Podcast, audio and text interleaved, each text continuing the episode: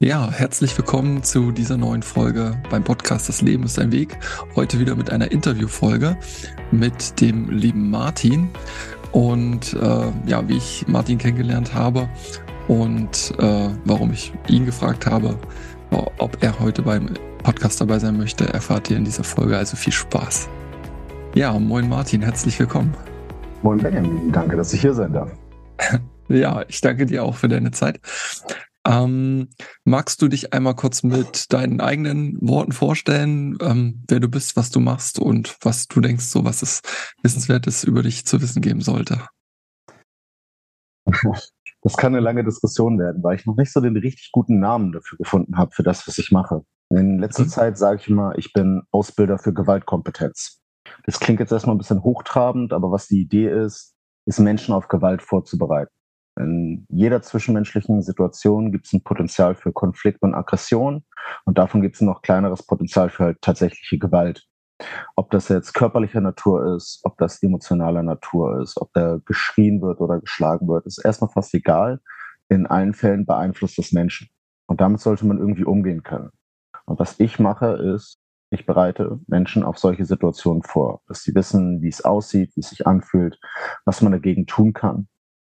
Und von da es halt extrem divers. Was man genau macht, hängt davon ab, mit welchen Menschen man arbeitet, ob das einen beruflichen Hintergrund hat oder ob das halt reine Privatpersonen sind. Und deshalb ist es schwierig, da einen aussagekräftigeren Namen zu finden. Deshalb Gewaltkompetenz, das ist so ein bisschen das Ding. Und da werden wir wahrscheinlich noch im Gespräch ein bisschen tiefer reingehen, ja. warum das relevant ist. Zu meinem Hintergrund, ich mache Kampfsport, seit ich sechs bin oder so. Und ähm, bin dann als Erwachsener in die Krav-Maga-Schiene gegangen. Krav-Maga ist ein Selbstverteidigungssystem, das ursprünglich mal aus Israel kommt. Und das war so hm, eine Entwicklung, das so einer der neuesten Pushe war, Kampfsport mehr auf reale Gewalt auszurichten, dass es halt nicht irgendwie ähm, nicht im GI stattfindet oder nicht turnierbasiert ist, sondern dass man versucht hat, reale Gewalt zu modellieren im Training und sich darauf vorzubereiten. Ob das jetzt mehrere Angreifer sind, ob das Waffen sind. Also ein bisschen mehr die extremeren Schienen. Das habe ich sehr lange gemacht. Alle möglichen anderen Kampfsportarten nebenbei. Und dann kam vor vielleicht jetzt schon sieben Jahren, kam so ein bisschen der Twist, dass ich durch Fortbildungen, durch, die ich besucht habe, durch Seminare, an denen ich teilgenommen habe, darauf aufmerksam geworden bin, dass bei Gewalt sehr viel mehr drin ist als einfach nur dieses körperliche Kämpfen, dass da Psychologie eine Rolle spielt, dass Kommunikation ein Riesenthema ist, dass wir hier ein sehr komplexes Phänomen haben und wenn wir uns auf Gewalt vorbereiten wollen, dann müssen wir halt im Training auch diese Komplexität irgendwie abholen. Und von da ging dann die Reise erst so richtig los, dass Gewalt verstehen, mögliche Gegenstrategien entwickeln und wie man das Menschen beibringt.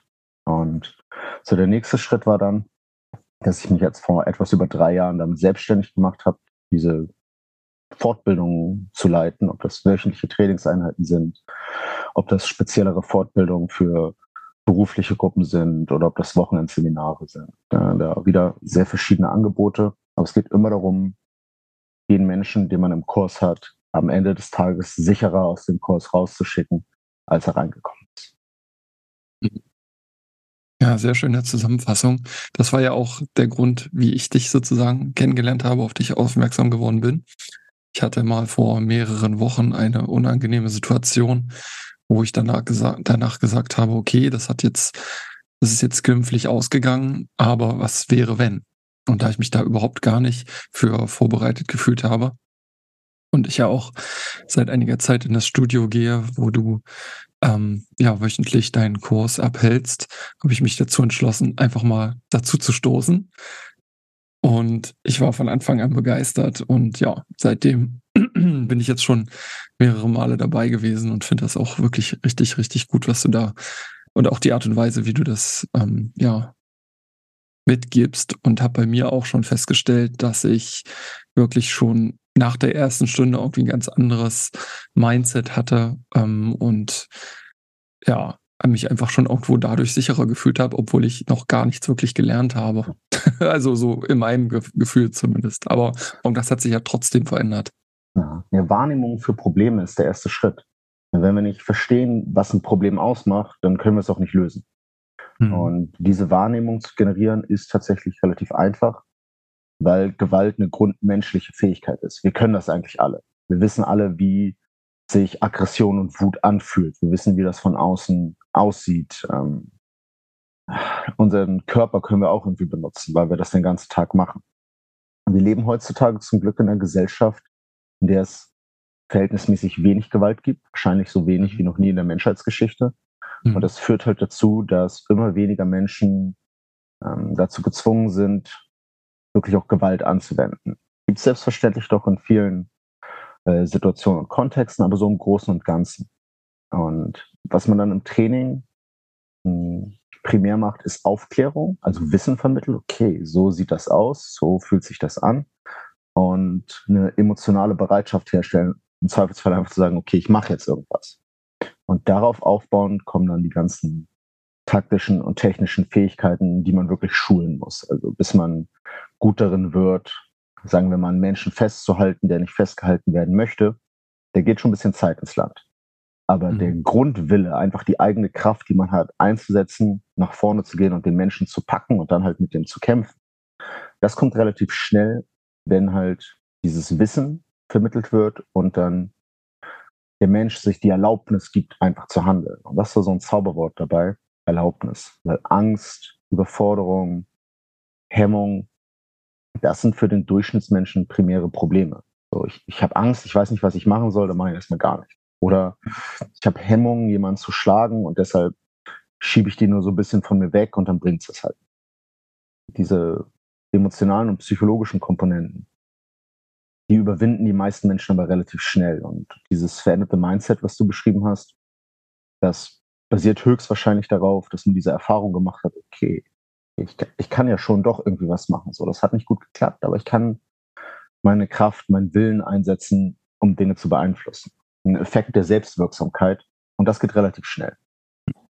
Was du gerade beschrieben hattest, das mit diesen Hemmungen, da erinnere ich mich noch so an die, ich glaube, das war dann so die zweite Stunde vielleicht, wo es darum ging, und als Trainingspartnerin hatte ich auch noch eine Frau ähm, mit Boxhandschuhen den Gegenüber vorsichtig langsam, ohne jetzt einen Schlag wirklich auszunehmen, einfach ins Gesicht zu stoßen, sozusagen, ne? Und sich dann langsam ran zu. Das war so ein, so psycho psychologisch für mich, so eine Überwindung. Und jetzt mittlerweile äh, funktioniert es einfach. Also diese Hemm Hemmschwelle ist deutlich nach unten gegangen. Ja, das habe ich auch festgestellt. In den meisten Fällen, Fällen sind diese Hemmungen mh, hm, gar nicht so massiv, wie man denkt am Anfang. Also es liegt an Erfahrungswerten. Wir mussten es noch nie machen. Mhm. Deshalb denken wir, das ist so ein riesiges Hindernis, das man nicht überwinden kann. Und sobald man sich dann einmal zwingt, im Training zum Beispiel, in einem sicheren Rahmen, dieses Hindernis zu überwinden, kommt man dann ein Stück weiter. Das ist bei jedem Menschen ein bisschen anders. Ich habe schon Leute getroffen, die absolut gar keine Hemmung hatten, Leute ins Gesicht zu schlagen. Die konnten das einfach. War mhm. kein Problem. Genauso habe ich aber auch schon Menschen getroffen, die das einfach nicht übers Herz gebracht haben, die das absolut nicht hinbekommen haben. Das sind aber die beiden Extreme. Die meisten Menschen fühlen sich da ein bisschen weird mit, zögern dann so ein bisschen, dann touchen die am Anfang nur rum und dann kommt irgendwann der Punkt, wo sie sagen, ja, okay, ich mache jetzt einfach. So. Und diesen Punkt im Training herzustellen, in einem sicheren Rahmen, wo man sich halt nicht wirklich verletzt, wo man den Stress wieder verarbeiten und abbauen kann, das ist wertvoll. Denn wenn im Ernstfall diese Hemmung noch besteht und man dann an der Hemmung scheitert, hat man einerseits eine sehr ineffiziente Gegenwehr und andererseits kann daraus auch sehr leicht ein Gefühl von Schuld kommen. Hätte ich mich mal gewehrt, warum konnte ich das nicht? Ich bin so schwach. Mhm. Und psychologische Konsequenzen von Gewalt können massiv sein. Also die Gewalt war vielleicht gar nicht so schlimm. Ich wurde ein bisschen geschubst und habe eine Backpfeife bekommen. Körperlich geht es mir relativ gut. Aber das Gefühl der Schwäche und der Unterlegenheit, es kann heftige Effekte auf meine Identität haben. Es kann im schlimmsten Fall zu krankhaften Stressformen führen, so wie eine posttraumatische Belastungsstörung oder sogar eine Depression. Und das mhm. sind alles Dinge, auch das muss man mitbedenken. Gewalt kann riesige Konsequenzen haben. Je intensiver die Gewalt, desto höher die Wahrscheinlichkeit für Konsequenzen. Mhm. Ähm, und das im Training auch schon irgendwie mitzumanagen, weil man den Leuten sagt, hey, guck mal, das ist richtig schwierig, du kannst was machen, aber es kann auch schief gehen, dass man so eine realistische Erwartungshaltung aufbaut, ist, denke ich, ein guter Weg, um die Konsequenzen abzumildern. Ja, definitiv. Also, ich sehe mich da auch noch lange nicht an dem Punkt, wo ich sage, ähm, ich fühle mich jetzt wirklich irgendwie sicher und man ist ja im Prinzip niemals sicher, selbst du bist es nicht. Ne? Jetzt, wenn wir realistisch, also wenn irgendwo, ein Ungleichgewicht äh, da extrem da ist, das ist bei dir sicherlich weitaus später erreicht, als wenn mich jetzt jemand angreifen würde, aber sicher ist man ja nie. Ne? Es ist ja nur eins sicher im Leben. Ne? Und ähm, ja, von dem her ähm, bin ich weit weg davon zu sagen, ähm, ich komme nicht mehr zu dir. ähm, du sagtest vorhin, dass du mit ungefähr sechs Jahren mit dem Kampfsport angefangen hattest. Was war da so der Grund für? Bist du irgendwie familiär da mit reingezogen worden oder was, was war da so die, die erste Intention dahinter? Nee, familiär gar nicht. Ähm, es hat mich irgendwie angesprochen. So, mein Bruder hat immer Fußball gespielt und der war so ein Teamsportler und ein Ballsportler und ich habe da auch so ein, zwei Mal probiert, aber es war irgendwie nicht mhm. geil. Mhm. Und mh, Kampfsport war halt irgendwie cool. So, mhm. Was genau der Anstoß oder der Gedanke war, das kann ich gar nicht mehr so richtig sagen. Ja gut, mit sechs Jahren hat, schwierig, ja. Aber es hat schon immer so richtig Klick mit mir gemacht, dass man da mit mhm. Menschen arbeitet, so ein bisschen am Kämpfen ist, äh, die Kraft, die man hat, austesten kann und da irgendwie was was lernt, was auch viel mit Kontakt und Kontrolle zu tun hat. Das waren Aspekte, die mich da schon immer angezogen haben. Mhm. Okay. Und hattest du denn im äh, ja, späteren oder im bisherigen Lebensverlauf mal Situationen, wo du wirklich sagst, Mensch, meine, zum Glück hatte ich jetzt diese Fähigkeiten oder hast du es so eigentlich noch nicht gebraucht, was ja auch gut wäre? Jein. So, die paar Male, wo ich angegriffen wurde, das war alles, bevor ich angefangen habe, ernsthaft zu trainieren. Also das war, als ich mhm. einfach noch, noch jünger war, das waren so Dinge unter Gleichaltrigen. Ne? Äh, mhm. Die, die ja. meiste Gewalt findet halt in der sozialen Gruppe statt. Also da waren Jugendliche und da hat man sich halt irgendwie ein bisschen gehauen. Das war aber alles mhm. nicht so wild, das war sehr mhm. oberflächlich. Und seit ich angefangen habe, regelmäßig zu trainieren, wurde ich ähm, vielleicht zweimal direkt angegangen, aber das ist nie über eine Kommunikation hinausgegangen, weil ich mich mhm. dann halt positioniert habe, Sachen gesagt habe oder mich wegbewegt habe und das hat das Ganze dann geklärt. Was ich ein paar Mal hatte seitdem waren Nothilfesituationen, dass ich gesehen habe, wie Leute sich schlagen und ich dann von außen halt dazugekommen bin, um das irgendwie aufzulösen. Auch das war manchmal nur mit Worte, so manchmal haben die sich von alleine aufgelöst, manchmal musste man da Menschen auseinanderziehen, aber mhm. auch da alles nicht so extrem. Das waren dann halt irgendwie zwei halb Betrunkene, die sich am U-Bahn-Bahnhof gehauen haben. Und wenn man das von außen sieht, das ist nicht vergleichbar mit Leuten, die wirklich kämpfen können, sondern da war mhm. emotionale Überladung und der Frust und die Wut musste irgendwie raus und haben die sich halt angepöbelt und irgendwie angefangen, sich zu schlagen. Alles in allem so relativ harmlose Situationen und auch nicht besonders viele.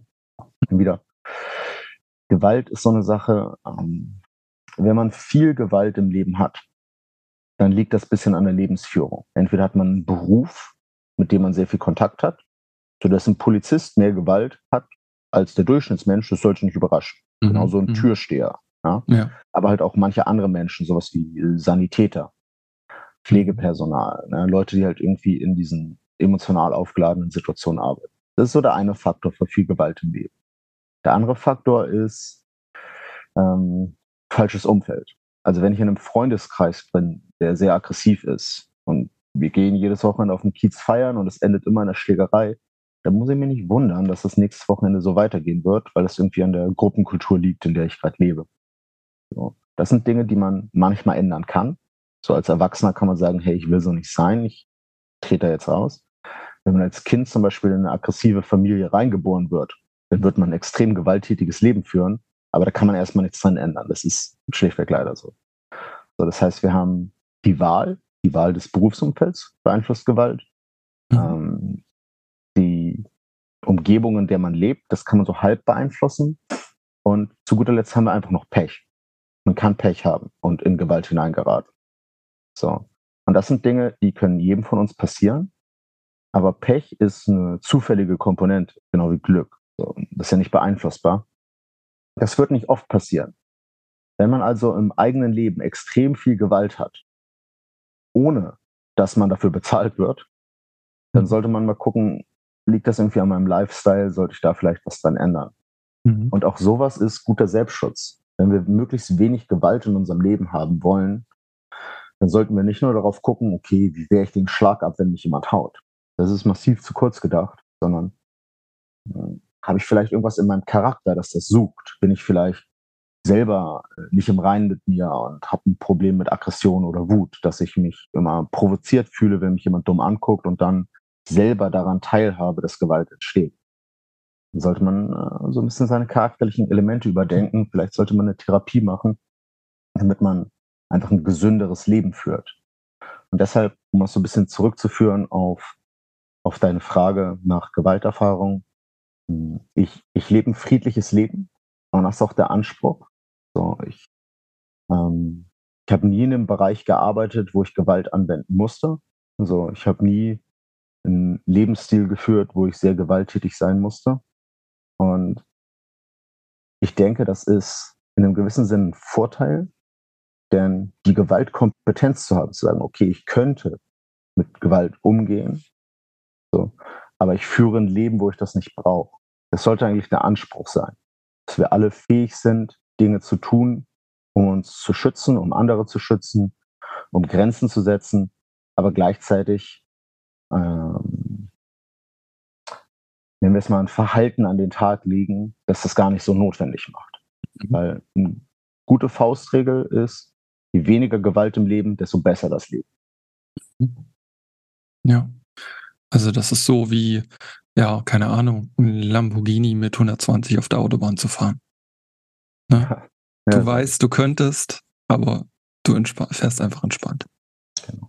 Denn 250 zu fahren, auch wenn der Lamborghini das vielleicht gut kann, ist ja auch Stress. Okay.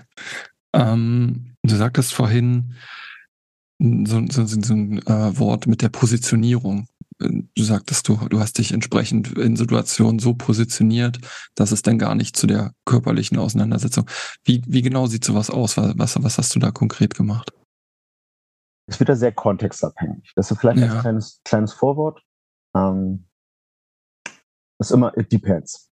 Ja, alles, was mhm. man macht, ist, ist abhängig von dem, was gerade passiert. Ähm, du hattest das vorhin einmal am Rande erwähnt. Es gibt nur eine Sicherheit im Leben. Und das heißt, alles andere sind äh, Chancen und Optionen. Und wenn wir eine mhm. Situation beobachten und sagen, oh, das könnte in, in folgende Richtung gehen, dann kann man Gegenmaßnahmen treffen. Deshalb die Sachen, die ich gleich beschreibe, sind keine magischen Tricks, wo man sagt, oh, wenn ich das mache, dann habe ich kein Problem, sondern das mhm. ist eine Reaktion auf das, was ich beobachtet habe in dem Moment. In diesem. Einzelfall.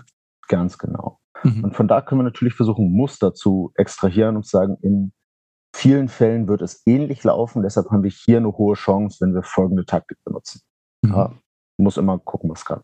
Ja. Ähm, Positionierung kann schlicht und einfach eine Stellung im Raum sein, also wie man steht ähm, dass zum Beispiel ein Überblick hergestellt wird, dass der Rücken nicht leicht zugänglich ist, dass man von da wachsamen Blick in die Umgebung hat. Also nehmen wir mal als Beispiel einen U-Bahn-Bahnsteig. Man steht am Bahnsteig und wartet auf die Bahn.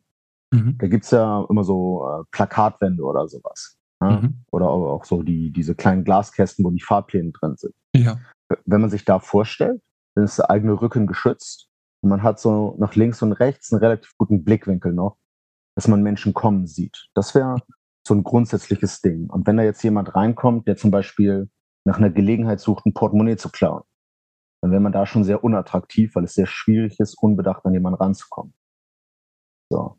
Ähm, wenn jemand ist, der einfach nur richtig scheiße wütend ist und jemand sucht, an dem man seinen Stress rauslassen kann, dem ist das egal. Der merkt das wahrscheinlich nicht. Deshalb da wieder kontextabhängig. Aber das ist so ein Beispiel für eine Positionierung. Darauf aufbauend, Körperhaltung. Habe ich meine Hände in den Hosentaschen?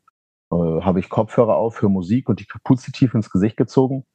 Da bin ich eher in einer wehrlosen Haltung, weil ich, ich strahle aus, dass ich nicht bemerke, was um mich herum passiert, dass ich in mich abgekapselt bin, dass meine Hände in einer nutzlosen Haltung verharren, wo ich sie nicht benutzen kann. Ähm, aber für den Fall, dass man da trotzdem wachsam drin ist, man lehnt an diesem Glaskasten, man hat die Hände in der Hosentasche, man hört Musik, die Kapuze auf dem Kopf. Und jetzt sieht man, jemand kommt und der fühlt sich irgendwie, der fühlt sich nicht gut an, der Mensch. Man möchte darauf reagieren. Kann man zum Beispiel schon die Hände aus der Hosentasche nehmen, äh, sich halbwegs stabil hinstellen, die Kapuze vom Kopf nehmen, dass man gut sieht. Und diese Dinge strahlen dann aus, wenn das Gegenüber ein erfahrener Mensch ist, dass man den gesehen hat, dass man darauf reagiert hat. Und diese beiden Ideen sind eigentlich so das Wichtigste bei der Positionierung. Ich bemerke, was um mich herum passiert mhm. und darauf aufbauend handle ich auch. Und dann kann ein potenzieller Täter sich überlegen, will ich das gerade wirklich? Der könnte mich vielleicht angreifen und er könnte mich vielleicht auch besiegen, aber ist es den Aufwand wert? Ja, weil auch Kriminelle sind faule Menschen, die suchen sich mhm. jemanden, mit dem sie es leicht machen können. Mhm. Und wenn wir hier durch unser Verhalten, durch die Art und Weise, wie wir stehen, uns bewegen, wie wir gucken, auch wie wir reden am Ende, uns so darstellen, als ob wir ein schlechtes Ziel sind, dann fliegen wir vielleicht schon aus der Auswahl raus. Und das ist das, ähm, was ich so grob mit Positionierung meinte. Da mhm. gibt es dann sehr, sehr viele Feinheiten und kleine Aspekte, auf die man gucken kann.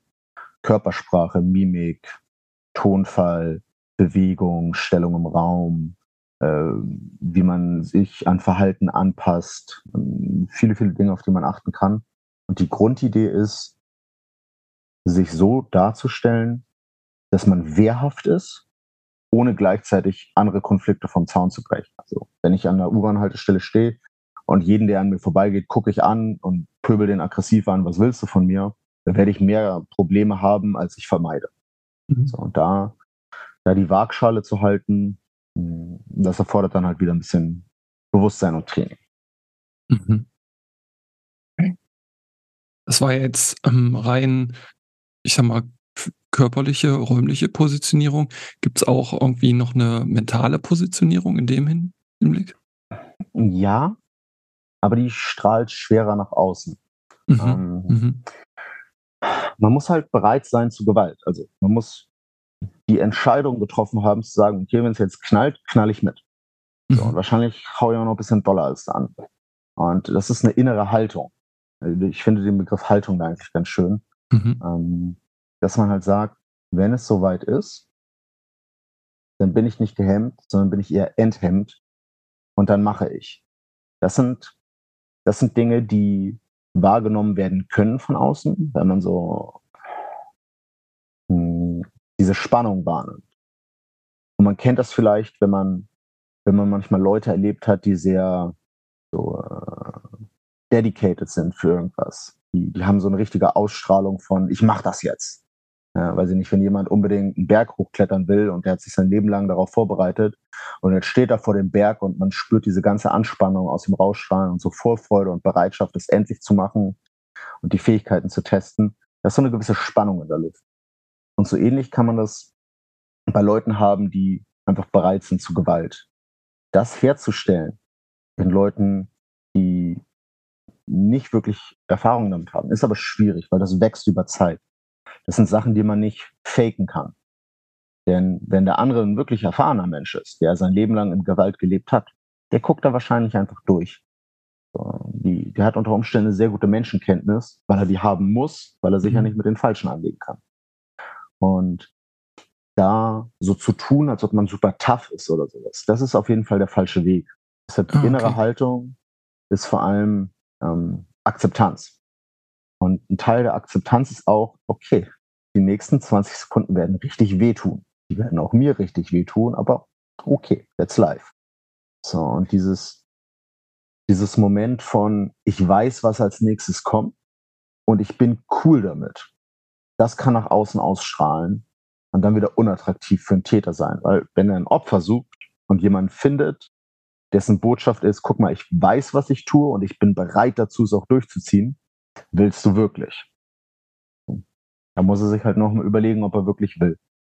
Wie mhm. gesagt, aber nochmal als Wort der Warnung, das zu faken, das darzustellen, ist extrem schwierig, weil entweder, entweder wirkt das unfassbar aufgesetzt und dann zieht es überhaupt nicht, mhm. ähm, oder es bricht zusammen beim ersten Test, mhm. oder es ist halt einfach nur aggressives Rumgeprolle und macht Menschen von ja. der anderen Seite wieder wütend und dann baut man einen Konflikt auf. Deshalb mhm. die körperliche Positionierung, das Verhalten so mit den Händen und sowas, das kann man recht gut üben. Das ist eine Fähigkeit. Mhm. Das andere ist eher ein Vermögen. Also bin ich in der Lage, das zu tun? Und das sind Werte, die man über Zeit generiert. Mhm. Da hattest du gerade schon ähm, ein schönes äh, Wort noch gesagt mit der Akzeptanz. Das wäre jetzt auch tatsächlich meine nächste Frage gewesen, denn ich habe den Tag mal ähm, etwas gesehen über Piloten und die gehen auch dann in diese Akzeptanz, wenn die in dieser Notsituation sind, ähm, Absturz. Ja.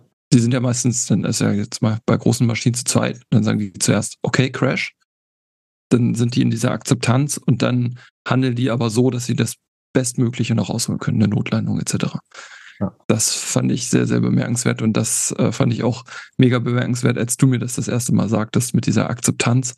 Genauso wie du es jetzt gerade eben sagtest, okay, die nächsten 20, 30 Sekunden werden echt unangenehm. Aber ich bin auf jeden Fall sicher, dass ich hier heil wieder rauskomme aus der Sache. Ja, ja das ist mega gut. Akzeptanz ist halt wichtig, denn ähm, unter Umständen ist es nicht in unserer Macht, das zu beeinflussen. Der Pilot, wenn da die, das Triebwerk explodiert, das kann er nicht heil machen. Mhm. Das geht einfach nicht. Ja. Und sobald er akzeptiert, dass die Maschine jetzt abstürzt, kann er all seine, all sein Wissen, seine Erfahrungen, seine Ressourcen darauf ausrichten, ähm, das Problem zu lösen. Mhm. Und wenn er dabei ähm, einfach akzeptiert, okay, vielleicht sterbe ich in fünf Minuten, weil wir crashen und alle sind tot, mhm. kann seinen Job besser machen, als wenn er mhm. an einem Wunschdenken festhält von, ich verhindere das und nichts wird passieren. Mhm. Und bei Gewalt ist so ähnlich. Wir suchen uns die Gewalt ja nicht aus, sondern der andere. Wenn es unsere Entscheidung wäre, dann würde nichts passieren. Wir wollen ja ein friedliches Leben führen. Mhm. Aber der andere hat Bock. So, und wenn wir das akzeptieren, okay, wir haben ja jetzt jemand gegenüber, der will es einfach wissen, gut, machen wir halt. So. Und dieses Akzeptieren von, von Schmerz, von Ungewissheit, von Überforderung, Frustration, bis hin halt zu, ne, wir sterben alle irgendwann. Man muss den eigenen Tod halt auch akzeptieren. Mhm. Ähm, das erlaubt uns in dem Rahmen, über den wir Macht haben, wirklich frei zu verfügen. Und wenn ich meine Fähigkeiten und meinen Willen kenne, wenn ich weiß, was ich kann, was ich ab kann, was ich auch austeilen kann, in dem Rahmen kann ich operieren und handeln. Wenn ich aber versuche, mich an was festzuklammern, was nicht in meiner Macht liegt, dann verlagere ich die Verantwortung nach außen. Mhm. Und so eine der Grundideen ist halt immer, ey, wir müssen Verantwortung für uns selbst tragen. Wir müssen deshalb auch in der Lage sein, uns selbst schützen zu können, weil niemand anders trägt Verantwortung für mich. So, und dadurch können wir unseren eigenen Handlungsraum neu bestimmen und in diesem Handlungsraum halt relativ frei agieren. Ja. Fakt. Also definitiv. Ja. Ähm, dein, ähm, der Name deiner, deiner Firma heißt Critical Re Response oder ähm, was, was ist Critical Response? Also das heißt ja die kritische Antwort, ne? auf Deutsch. Wie, wie, wie kam es dazu? Ich wollte, als ich mich selbstständig gemacht habe, wollte ich halt nicht irgendwas mit Krav Maga, Self-Defense, Combat oder sowas im Namen haben, mhm. weil ich wollte nicht so zu martialisch sein und ich wollte mich auch ein bisschen von dem Rest äh, absetzen, denn wie gesagt, das Ziel ist Gewalt und nicht Kämpfen mit allem drum und dran, mit Psychologie, Kommunikation, Fluchttaktiken, Nachspiel von Gewalt, alles, was dazugehört. So, und ich habe mich dann am Ende für Critical Response entschieden, weil der Name hm, so eine Grundüberlegung ein bisschen für mich verkörpert. Du meintest jetzt kritische Antwort, ja, so würde man es auf Deutsch übersetzen. Okay, wie ist es dann gemeint? Ne, Response ist ein Wort, das sich nicht so richtig gut auf Deutsch übersetzen lässt, weil Mhm. Eine, eine, Answer ist halt eine Antwort. Du stellst mir eine mhm. Frage, ich antworte darauf. Mhm. Aber eine Response wäre eine vorbereitete Antwort. Ich habe die Frage schon kommen sehen und mir überlegt, was die bestmögliche Antwort ist. Und ich habe die Antwort formuliert, bevor die Frage kommt. Das wäre eine Response. Und eine mhm. Antwort ist, du sagst was, ich denke in dem Moment drüber nach und antworte dann.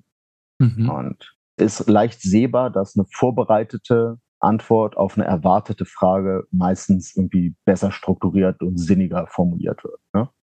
Und die Idee ist halt, dass wir durch Training quasi Responses aufbauen, dass wir die Frage kennen. Also die Frage könnte sein, ein emotional wütender, alkoholisierter Mensch steht vor mir, der mich schubst, beleidigt und dann anfängt, mich zu schlagen. Was mache ich dagegen? So, und wenn wir das Problem verstehen, durchtrainieren, unsere Antworten ausformulieren, dann sind sie halt eine vorbereitete Reaktion auf das Verhalten des Gegenübers und nicht eine Reaktion, die im wahrsten Sinne des Wortes davon abhängig ist, dass der andere erstmal eine Aktion macht. Ne? Aktion, Reaktion, ist klar. Der mhm. andere muss was machen, dann kann ich reagieren. Wenn ich aber responde, dann bin ich nicht so stark davon abhängig, dass der andere agiert, sondern ich sehe die Situation schon kommen und kann mich positionieren zum Beispiel, was wir eben gesprochen haben. Es ist eine, mhm. eine proaktivere Mentalität. Und dieses Proaktive ist, ist essentiell. Das ist so ein bisschen der Response-Part. Der Critical-Part, ähm, auch da ist eigentlich relativ logisch. Ne? In den Momenten ist halt kritisch, weil zum Beispiel das eigene Wohlergehen bedroht ist oder zumindest das psychologische Wohlergehen. So, vielleicht bis hin zum eigenen Leben. Das heißt, in dem Moment ist es kritisch, dass gehandelt wird und halt beides so ein bisschen zusammen. Es ist kritisch, dass, dass man darauf respondet. Ne? Bisschen ein Anklang an so die, im Englischen sagt man immer First Responder bei, bei einem Unfall oder sowas. Die Leute, die zuerst da sind, das sind die First Responder, die, die halt helfen. Ob das jetzt mhm. Zivilisten sind, die Ersthilfe machen oder auch die, die ersten Sunnies oder so vor Ort. Das sind die First Responder, die ersten, die sich kümmern. Und die mhm. First Responder sind die wichtigsten. Ja? Ähm, in dem Sinne sind wir immer der Ersthelfer ne, für uns selbst. Wir sind der einzige Mensch, der immer da ist. Ja? Wenn mir was passiert, bin ich da. Du bist mhm. vielleicht neben mir, vielleicht auch nicht. Kann mhm. ich nicht kontrollieren. Aber ich mhm. werde immer da sein. Und wenn ich die Fähigkeit habe, auf die Reaktion äh, auf die Aktion zu reagieren mit einer vorbereiteten, sinnvollen, strukturierten Antwort, dann kann ich diesen kritischen Moment auch überstehen. Das ist so ein bisschen die Philosophie hinter Critical Response. Und unter dem Namen mache ich jetzt halt all meine Kurse und Seminare. Hm. Ja, sehr schön erklärt und ähm, richtig gut. Ähm, er macht richtig Sinn. Auf jeden Fall. Hatte ich gar nicht so, so interpretiert. Okay. Ähm, in den Kursen oder in, was ich jetzt bisher bei dir ähm, ja, mitgemacht habe, ging es ja dann wirklich immer um dieses letzt, um, um den letzten Teil einer äh, Auseinandersetzung, um das wirklich körperliche Verteidigen. Ähm, in der realen Situation, was würdest du sagen, sind immer die, die ersten? Also ich würde es jetzt für mich so interpretieren, aber vielleicht hast du es noch irgendwie anders. Ähm, als erstes verbal versuchen aus der Situation zu kommen, als zweites Mittel vielleicht flüchten und als drittes dann sich zu verteidigen? Oder gibt es noch mehr Punkte oder eine andere Reihenfolge? Oder auch wieder it depends? It depends. Ähm, prinzipiell, je weniger Kontakt wir mit einem aggressiven Gegenüber haben, desto besser. Mhm. Selbst wenn du nur in meinem Gesicht bist und mich anschreist, ich spüre die Spucke in mein Gesicht fliegen. Ich werde den Stress spüren. Mein Herz rast. Ich werde vielleicht ein bisschen Angst haben selbst wenn du mich nicht haust, ist das eine extrem unangenehme Situation, der ich möglichst wenig ausgesetzt sein möchte. Deshalb, äh, ich persönlich, wenn ich es kategorisieren müsste, würde ich sagen, das erste und beste ist Vermeidung. Mhm. Weil wenn ich, ich stehe an der U-Bahn-Haltestelle, du kommst die Treppe runter und pöbelst schon die ersten fünf Leute an, an denen du vorbeigehst, da kann ich mir denken, das ist vielleicht nicht der angenehmste aller Zeitgenossen. Mhm. Kann ich vielleicht hier weggehen? Mhm. Kommt der in meine Richtung? Kann ich mich irgendwo hinstellen, wo der mich nicht sieht, zum Beispiel. Ja, das wäre eine vermeidende Maßnahme. So, aber Vermeidung hat, hat ein inhärentes Problem. Und zwar, dass wir das nicht gut lernen können. Wir Menschen lernen ja durch Feedback. Wir machen irgendwas, es funktioniert gut, wir machen es nochmal. Oder wir machen irgendwas, es funktioniert schlecht, wir machen es nicht nochmal. Mhm. Das funktioniert bei Vermeidung nicht. Weil wir machen irgendwas und die Konsequenz ist, dass nichts passiert. Mhm. So. Das heißt, ich gehe weg vor dir auf dem U-Bahn-Bahnsteig und nichts passiert. Lag das jetzt wirklich an, an meiner Reaktion oder lag das daran, dass du eh nichts gemacht hättest? Das, das weiß man halt nicht so richtig. Mhm. Deshalb ist Vermeidung einerseits ein sehr kognitiver Prozess. Wir müssen halt bewusst analysieren und entscheiden, dass wir jetzt irgendwo weggehen, als Beispiel, oder auch nicht irgendwo hingehen. Das kann auch Vermeidung sein. Mhm. Und egal wie gut wir vermeiden, wir haben immer Kontakt mit anderen Menschen. Wäre ja auch echt traurig sonst. Ne? Ja. Wir können uns ja nicht in unserem Keller einschließen. Das wäre die ultimative Vermeidung. Man kauft sich für die nächsten zehn Jahre Essen, schließt sich im Keller ein. Die nächsten zehn Jahre werde ich nicht angegriffen. Aber dafür habe ich ein echt trauriges Leben. Es lohnt sich einfach. So. Danach wäre so Distanz das Ding. Äh, du bist jetzt auf dem U-Bahn-Bahnsteig schon näher gekommen und du fängst an, mich anzupöbeln. Das heißt, wir haben schon Kontakt zueinander aufgebaut. Da würde ich mich versuchen, wegzubewegen. Ja? Weil, wieder, wenn ich jetzt ein Gespräch mit dir führe, was so die nächste Option wäre, Kommunikation, dann bin ich halt trotzdem drin in der Situation und ich würde sie gerne verlassen. Ja? Das ist nicht immer möglich. Es hängt von der Umgebung ab. Kann ich überhaupt weggehen? Wenn ich hier nicht mehr am U-Bahn-Bahnsteig bin, sondern zum Beispiel in der fahrenden U-Bahn, dann habe ich halt eine Minute oder sowas, bis ich das wieder verlassen kann, diesen Waggon. Mhm. So. Ähm, das heißt, wenn Verlassen der Situation noch möglich ist, empfehle ich dies. Wenn es nicht möglich ist, dann wäre halt das nächstbeste ein Gespräch zu führen. Ein Gespräch zu führen kann heißen, man versucht diesen Menschen irgendwie runterzubringen, dass er seine Wut halt rauslassen kann, ohne dass er das mit Fäusten machen muss. Ähm, je nach Situation kann das auch heißen, man setzt eine Grenze und sagt, ey, lass mich in Ruhe. Beim emotional aufgeladenen Menschen ist das nicht sinnvoll. Dem sollte man nicht sagen, was er machen soll, weil das mögen Menschen nicht so gerne. Aber wenn wir wieder an Kriminellen denken, und das muss ja nicht immer der Schwerkriminelle sein, der mich umbringen möchte, das kann auch äh, Belästigung zum Beispiel sein. Ne? Jemand kommt näher und will mich berühren und ich will nicht berührt werden, dann kann ich sagen, ey, geh mal weg von mir. Du bist mir zu nah. Das ist eine Grenze. Ne? Das ist alles kommunikativ. Und dann hätten wir als zu guter Letzt körperliche Gegenwehr. Und die Kategorisierung ist für mich, je mehr Kontakt zu dem anderen Menschen besteht, desto schlechter. Vermeidung gar kein Kontakt, Distanz meistens sehr wenig, Gespräch schon ein bisschen mehr, Kampf so richtig viel Kontakt. Aber, und das ist wieder das Entscheidende, deshalb it depends, das kann man sich nicht aussuchen. In den meisten Fällen. Das hängt halt vom Gegenüber ab. Wenn ich weggehe vor dir und du hast richtig Bock darauf, mich anzuschreien, gehst du mir halt hinterher. Wenn ich mit dir rede und du hast richtig Bock, mir eine reinzuhauen und nicht mit mir zu reden, dann haust du mir eine rein. Mhm. So. Es liegt nicht an mir, sondern es liegt am Gegenüber. Mhm. Die, die wenigsten Menschen sind richtig körperlich gewalttätig. Das sind die Ausnahmen. Die meisten Leute wollen das selber nicht. So, aber manchmal ist halt hm, Frustration, Wut. Manchmal ist auch wirklich Wille dahinter, dass die Leute einfach Bock haben. Aber das sind die Ausnahmen. So. Und deshalb, um es ein bisschen zum Training zurückzuführen, deshalb machen wir relativ viel körperliche Gewalt, mhm. weil das die, die Last Line ist. Wenn wir uns da nicht wehren können, dann können wir die anderen Sachen auch nicht machen. Weil wenn ich super im Kommunizieren bin, aber du hast Bock, mir eine reinzuhauen, dann ist mein Kommunizieren egal. Mhm. Dann muss ich damit umgehen können, dass du mich schlägst. Mhm. Das ist der Nukleus. Körperliche Gewalt ist der Kern, auf dem der ganze Rest aufbaut. Weil körperliche Gewalt ist, ist so das ultimative Zwangsmittel. Ja? Um es ex im Extrem zu formulieren, wenn du mich umbringst, hast du definitiv den Kampf gewonnen. Ja. Da kann ich nichts mehr gegen machen. Und deshalb ist diese extreme körperliche Gewalt ist so das heftigste Zwangsmittel, was wir Menschen haben. Damit kann man den anderen definitiv zu irgendwas zwingen, mich in Ruhe zu lassen zum Beispiel. Wenn ich ein Messer nehme und dir in den Hals steche, dann lässt du mich in Ruhe in dem Moment. Das ist krass extrem und in den wenigsten Situationen erforderlich. Aber von da geht's halt abwärts. So, wenn ich dir jetzt mit voller Wucht den Schädel einschlage, lässt du mich in Ruhe. Wenn ich dir sanft den Schädel einschlage, weil ich dich nur einmal haue und nicht hundertmal, lässt du mich vielleicht auch in Ruhe. Aber je weniger intensiv die Gewalt wird, desto mehr hängt es von dir ab, ob du mich wirklich in Ruhe lässt in dem Moment. Ja, wenn tot, ist nicht mehr deine Entscheidung. Ja. Wenn ich dich schlage und du bewusstlos bist, auch nicht mehr wirklich deine Entscheidung. Wenn ich dich schlage und dir Schmerzen zufüge, ab dann wird es so ein bisschen deine Entscheidung. Wie viel Bock hast du jetzt weiterzumachen? Mhm. Deshalb bei, beim Reden, beim Weggehen ist es immer mehr deine Entscheidung, ob die Situation weitergeht oder nicht. In den meisten Fällen funktioniert es trotzdem sehr gut, weil wieder die wenigsten Leute haben richtig Bock auf Gewalt. Wenn, wenn man so jemanden trifft, dann wird es ein schlimmer Tag. So, da muss man halt auch ehrlich sein.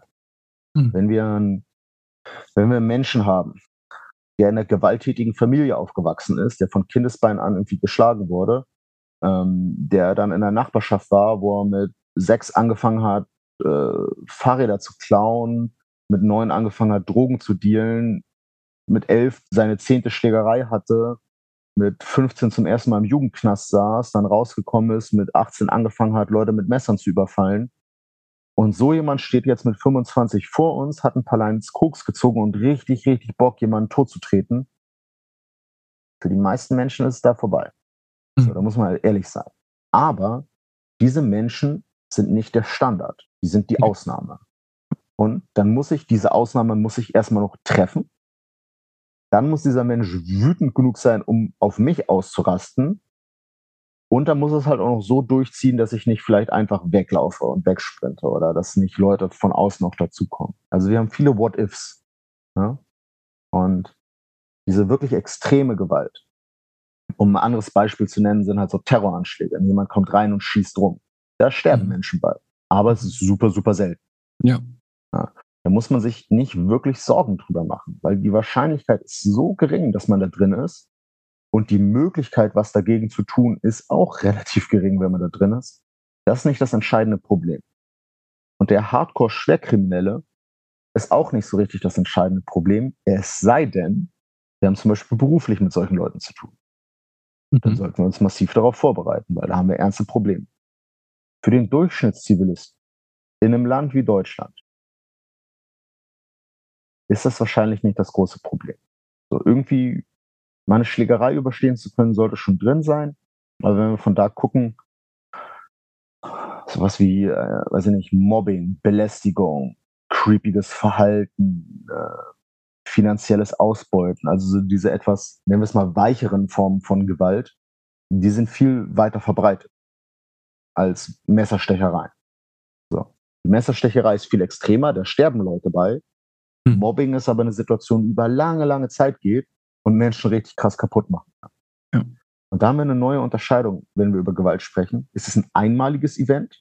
Der Typ auf dem Bahnsteig, der mir eine reinhaut, ist einmalig. Den sehe ich morgen wahrscheinlich nicht wieder. Meine Arbeitskollegen, die mich jedes Mal auslachen, wenn ich einen Fehler mache, die sehe ich fünf Tage die Woche. Und dann habe ich irgendwann schon dieses, oh, ich will da nicht hingehen. Ich habe Stress und Angst und Frustration. Da kann man krank von werden. Da kann man wirklich dran zugrunde gehen. Und auch das sind Formen von Gewalt, die man halt irgendwie thematisieren muss und wo man gegen angehen muss. Und da sind wir wieder bei so diesem sehr, sehr diversen, diffusen. Ne? Das ist halt ein ultra großes Thema. Okay. Sehr schön. Hättest du sonst noch so einen abschließenden Tipp, der jetzt vielleicht auch gar nicht ähm, unbedingt mit der, mit der, ähm, wenn jetzt jemand nicht die Möglichkeit hat, bei dir ins Training zu kommen oder das noch nie gemacht hat, hättest du trotzdem noch so einen abschließenden Tipp, der vielleicht was mit dem Handy zu tun hat oder, oder irgendwelche Vereinbarungen, die man so treffen könnte, die jeder jetzt sozusagen, nachdem er die Folge gehört hat, ähm, direkt umsetzen könnte? Hättest du da irgendwas? Ganz schwierig. Das ist ganz schwierig. Ganz schwierig. Das, das Problem mit Tipps mhm. ist, dass Menschen sich ganz leicht daran festhalten. Also nehmen wir mal ein, mhm. typisches Beispiel. Ich gehe nicht mehr mit Kopfhörern auf den Ohren raus, damit ich schön höre, was um mich herum passiert. Aufmerksamkeit, ja. ein Problem kommt sie. Ja. ja, okay. Aber jetzt bin ich aufmerksam. Wenn ich dann aber nicht weiß, was ich mit dem Problem mache, bringt mir das auch nicht so wahnsinnig viel. Mhm. So, Fakt, da sind wir zum Beispiel wieder bei der Haltung. Deshalb, man kann sich sehr leicht an solche Tricks festklammern und mhm. dann verlagert man wieder Verantwortung. Oh, ich mache das ja, mir wird nichts passieren. Mhm. So funktioniert es leider nicht. Wenn, wenn ich was mitgeben sollte, ja. dann hätte ich zwei Sachen. Das erste ist trainiert. Ihr müsst ja nicht bei mir trainieren. Guckt mal mhm. in eurer Umgebung. Ihr werdet jemanden finden, der da ist. Überlegt mhm. so ein bisschen die Sachen, über die wir heute geredet haben, als, als so eine Blaupause für vernünftiges Training. Trainiert. Bereitet euch vor. Das erhöht Chancen massiv. Das ist so das eine mhm. große Ding. Das andere, wenn ich einen konkreten Tipp geben sollte, eine Sache, die Leben sehr viel besser macht, die relativ simpel ist, die weit verbreitet ist und trotzdem viele Leute nicht hinbekommen, dann ist es Nein sagen. Lernt Nein zu sagen zu Sachen. Ja? Wenn ihr Nein sagt, seid ihr ein schlechteres Opfer. Ja? Weil wenn jemand zu euch kommt, der will was von euch, was ihr nicht machen wollt und ihr sagt trotzdem Ja, dann muss er euch nicht mehr dazu zwingen. Ihr habt gerade zugestimmt. Wenn ihr bereit seid, Nein zu sagen zu fremden Menschen, zu bekannten Menschen, in Situationen, wo ihr euch unwohl fühlt. Ja, in Situationen, wo ihr vielleicht auch nicht richtig wisst, was da gerade passiert. Nein sagen ist so ein guter erster Schritt. Und das sind Dinge, wieder, wenn der andere richtig Bock hat, dann bringt mein Nein nichts. Aber wenn er sich noch unsicher ist, ob er wirklich Bock hat und ob ich ein gutes Ziel bin, dann sage ich laut und deutlich Nein, lass mich in Ruhe. Damit habe ich mich wieder als ein schlechtes Opfer präsentiert. Und da so als letzten Gedanken zu, gerade in, im sozialen Nahbereich, ne, Freunde, Verwandte, Familie, da kommt super viel Gewalt her. Wenn ihr denen nicht sagt, was ihr wollt und was ihr nicht wollt, woher sollen die das wissen? Das heißt, lernt Nein zu sagen. Das ist eine der wichtigsten Sachen dort. Mega gut. ja, ist ganz, ganz wichtig, da hast du recht, dieses Nein sagen, Grenzen zu setzen. Ähm, das ist ähm, was, was wir vielleicht auch gar nicht richtig lernen oder gelernt haben. Und ähm, immer viel zu oft Ja zu sagen und lieb zu sein und sich anzupassen, etc. Ja, sehr gutes Schlusswort von dir. Vielen, vielen Dank für deine Zeit, für dein Gespräch äh, oder für, für die vielen Informationen. Und ja, auch an alle Zuhörer, vielen, vielen Dank fürs Zuhören. Ja, dann bis zum nächsten Mal beim Training, Martin. Und ich wünsche euch allen noch einen schönen Tag. Ja, danke dir auch. Ich freue mich drauf. Super.